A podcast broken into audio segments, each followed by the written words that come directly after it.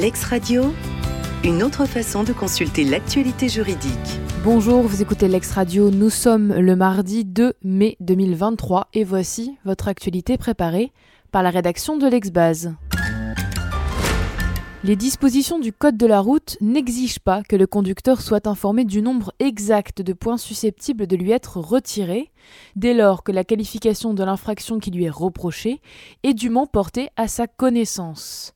Dans cette affaire, une personne avait fait l'objet d'une décision de retrait de 4 points de son permis de conduire. Le ministre de l'Intérieur et des Outre-mer avait demandé l'annulation du jugement du tribunal administratif de Paris annulant cette décision et lui enjoignant de restituer 4 points à l'intéressé dans un délai de 3 mois. Le tribunal administratif avait retenu que le PV dressé lors de l'infraction ne mentionnait pas le nombre exact de points susceptibles d'être retirés de son permis.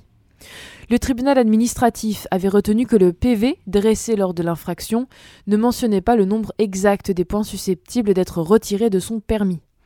Il en avait déduit que l'administration n'apportait pas la preuve de la délivrance intégrale de l'information préalable prévue par les articles L 223-3 et R 223-3 du Code de la route.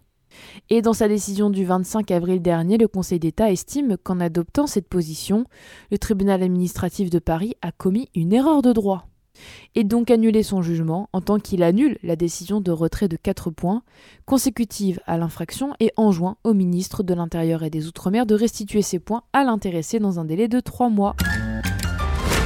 Le Conseil constitutionnel, dans sa décision du 21 avril dernier, a jugé conforme à la Constitution les dispositions de l'article 1242 du Code civil qui prévoit que les pères et mères qui exercent en commun l'autorité parentale sont solidairement responsables de plein droit des dommages causés par leur enfant mineur habitant avec eux. Les requérants soutenaient que ces dispositions constituaient une différence de traitement euh, injustifiée entre les parents, dès lors que seul le parent chez lequel la résidence de l'enfant est fixée est susceptible de voir sa responsabilité engagée de plein droit. Ces dispositions institueraient également une différence de traitement injustifiée entre les victimes, qui n'auraient pas la possibilité de rechercher la responsabilité de plein droit de l'autre parent. Elles inciteraient le parent chez lequel la résidence de l'enfant n'a pas été fixée à se désintéresser de son éducation. Elles méconnaîtraient ainsi l'exigence constitutionnelle de protection de l'intérêt supérieur de l'enfant, le droit au respect de la vie privée ainsi que le droit de mener une vie familiale normale. La QPC portait sur les mots, je cite, habitant avec eux, figurant au quatrième alinéa de l'article 1242 du Code civil. Mais dans sa décision du 21 avril dernier, donc, le Conseil constitutionnel n'accueille aucun des arguments.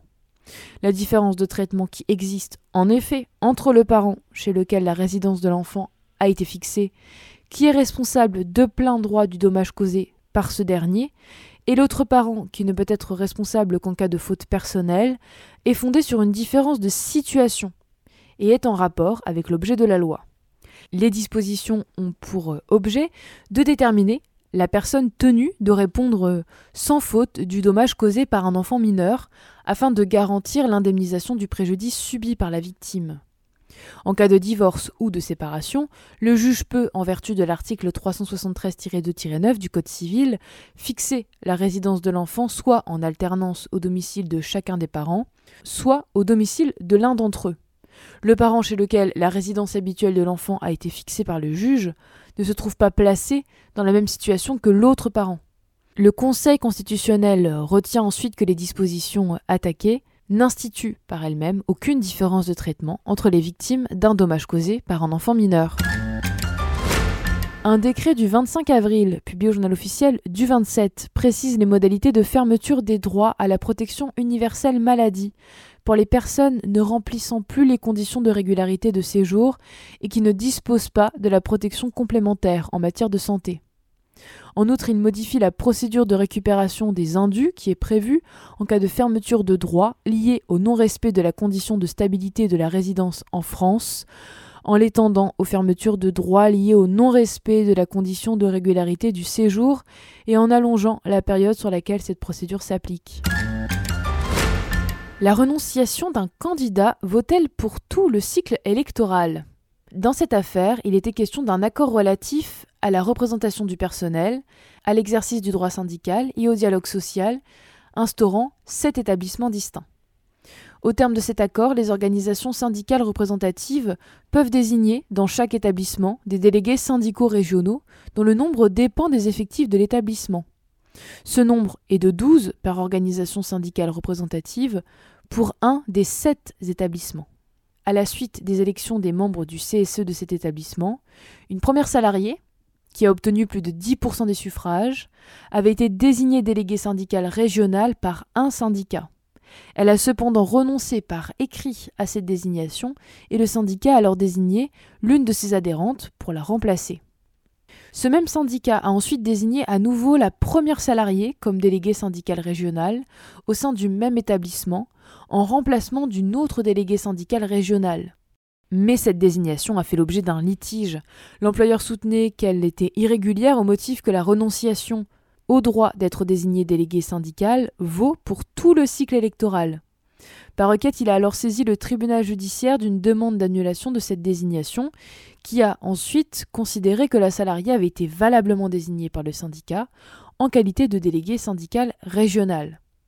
Un pourvoi a été formé par l'employeur soutenant que le salarié qui a euh, présenté sa candidature aux dernières élections professionnelles et a obtenu au moins 10% des suffrages exprimés ne peut revenir sur sa renonciation et être ultérieurement désigné à nouveau en qualité de délégué syndical.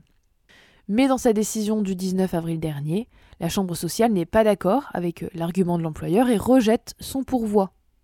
La renonciation par l'élu ou le candidat ayant euh, recueilli au moins 10% des suffrages exprimés au premier tour des dernières élections au CSE, au droit d'être désigné délégué syndical, qui permet au syndicat représentatif de désigner un adhérent ou un ancien élu, n'a pas pour conséquence de priver l'organisation syndicale de la possibilité de désigner ultérieurement, au cours du même cycle électoral, l'auteur de la renonciation en qualité de délégué syndical. L'ex-radio, une autre façon de consulter l'actualité juridique.